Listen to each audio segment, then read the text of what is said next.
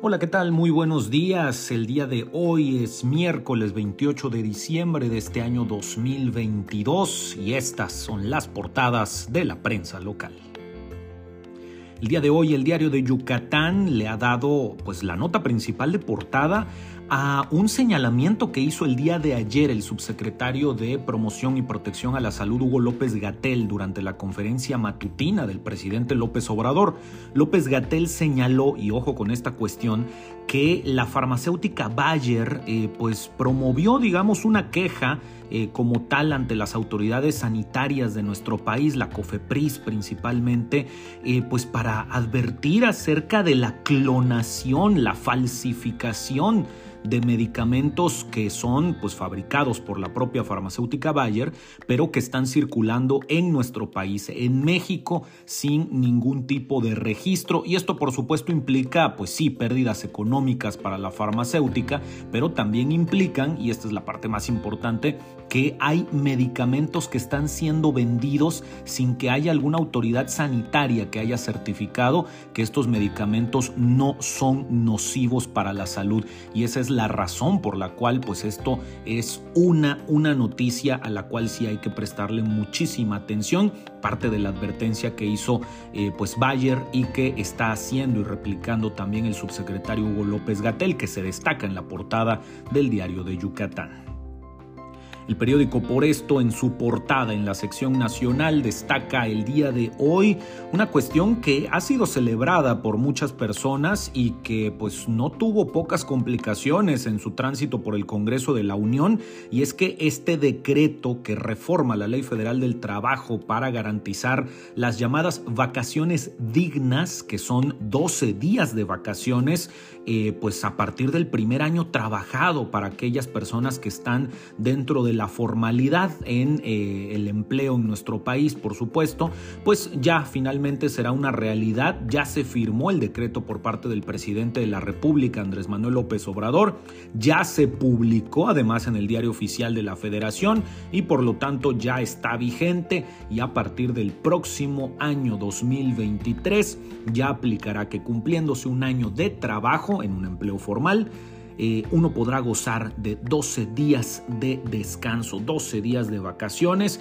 algo que fue además muy eh, pues discutido y cuestionado inclusive por algunos actores de la iniciativa privada, no se diga a nivel nacional, incluso a nivel local. Personajes como Iván Rodríguez Gasque, personajes como Beatriz Gómuri Correa de la Canaco, de la Coparmex, pues estuvieron en su momento hace ya varias semanas, pero estuvieron eh, dando declaraciones en las que llamaban a que esta medida se aplicara de manera escalonada, que no se dieran los 12 días de vacaciones de golpe, sino que fuera escalonado para que pudieran los negocios adaptar adaptarse a esta reforma a la Ley Federal del Trabajo. No fue así, serán 12 días tal cual de corrido lo que podrán tener las trabajadoras y los trabajadores, por supuesto para el gozo y para el festejo de muchas personas que pues seis días de vacaciones a partir del primer año laborado pues no era suficiente descanso y que ahora con 12 pues se espera por supuesto que se pueda retribuir un poquito más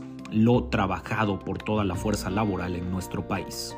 También el periódico por esto, pero en su contraportada en la sección local, está destacando el día de hoy estas trifulcas, pleitos tal cual, que pobladores de la comisaría de Chicxulub en el municipio de Progreso tuvieron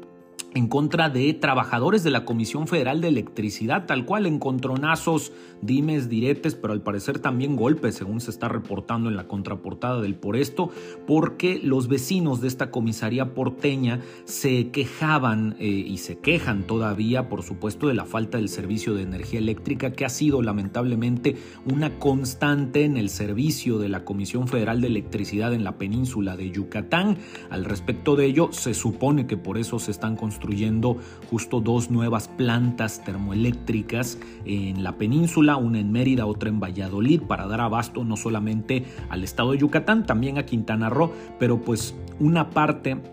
de la justificación de estas dos nuevas plantas es justo para que deje de pasar esto con pues, los trabajos de libranzas, con los trabajos también de mantenimiento que de repente lleva a cabo la CFE. Lamentablemente los apagones, los cortes al servicio de energía eléctrica son constantes. Así que pues una más, una más de la CFE y por supuesto justificadas las quejas de las vecinas y los vecinos de Chicxulub allá en el municipio de Progreso. Por cierto, comentarle muy aparte de las ha informado la JAPAI, la Junta de Agua Potable y Alcantarillado de Yucatán, que varias colonias y fraccionamientos del municipio de Mérida, las que son surtidas por la planta Mérida 3, no tendrán servicio de agua potable el día de hoy, miércoles 28 de diciembre, de 8 de la mañana prácticamente a 6 de la tarde esto debido precisamente a que la Comisión Federal de Electricidad estará llevando a cabo trabajos de libranzas y por lo tanto no podrá tener servicio de energía eléctrica la planta Mérida 3 de la Japay para que usted tome sus precauciones si es que está escuchando estas portadas de Yucatán desde muy temprano en la mañana. Téngalo en cuenta, revise la lista de colonias que deben de estar ya en las redes sociales de ambas autoridades, tanto de la Japay, seguramente el gobierno del estado también, como igualmente de de la Comisión Federal de Electricidad. El periódico Novedades de Yucatán destaca en su portada del día de hoy este, pues vaya, e, e, este llamado del Baker Institute de los Estados Unidos, que es también una advertencia que hace, eh, señalando que para el 2023 el presidente López Obrador buscará capturar al Instituto Nacional Electoral, esto debido a las reformas, principalmente las reformas en materia electoral que usted recordará fueron aprobadas ya tanto por la Cámara de Diputados como la Cámara de Senadores. Sin embargo, recordar también que aún en el Senado de la República restan por aprobarse los últimos cambios que se le dieron en la Cámara de Diputados y eso probablemente no será sino hasta el mes de febrero cuando regresen del receso legislativo allá en la Cámara Alta en la Ciudad de México. Pero por lo pronto la advertencia del Baker Institute de los Estados Unidos ya está hecha que para este año 2023 López Obrador buscará capturar al INE, dicen, dicen allá en los Estados Unidos. El periódico Peninsular Punto Medio destaca en su portada del día de hoy declaraciones de Enrique Alcocer Basto, el titular de la, de la Protección Civil del Estado de Yucatán, de la Oficina Estatal de Protección Civil, eh, quien eh, pues señaló que después de estas bajísimas temperaturas que se estuvieron viviendo en el estado de Yucatán y en buena parte de la República Mexicana y además también de los Estados Unidos, luego de esas bajas temperaturas, finalmente hoy, hoy 28 de diciembre y ya en los próximos días, prácticamente hasta que entremos al 2023, pues estaremos viviendo ya temperaturas un poquito más agradables, eh, entre los 20 grados la mínima y los 34 grados centígrados, que pues por supuesto harán disfrutar a más de uno estos últimos días del año 2022. Y comentarle que en el caso del periódico La Jornada Maya, efectivamente ya regresó la publicación impresa el día de hoy, pero siendo 28 de diciembre, La Jornada Maya ha decidido publicar una edición enteramente con notas de broma eh, y pues que por supuesto no vale la pena comentarlo acá, nada más para no confundirlo con las noticias reales, pero si quiere darse una vuelta por la creatividad y la imaginación que han tenido en la redacción de la Jornada Maya. Puede consultarla en su sitio, esta portada eh, que además ha advertido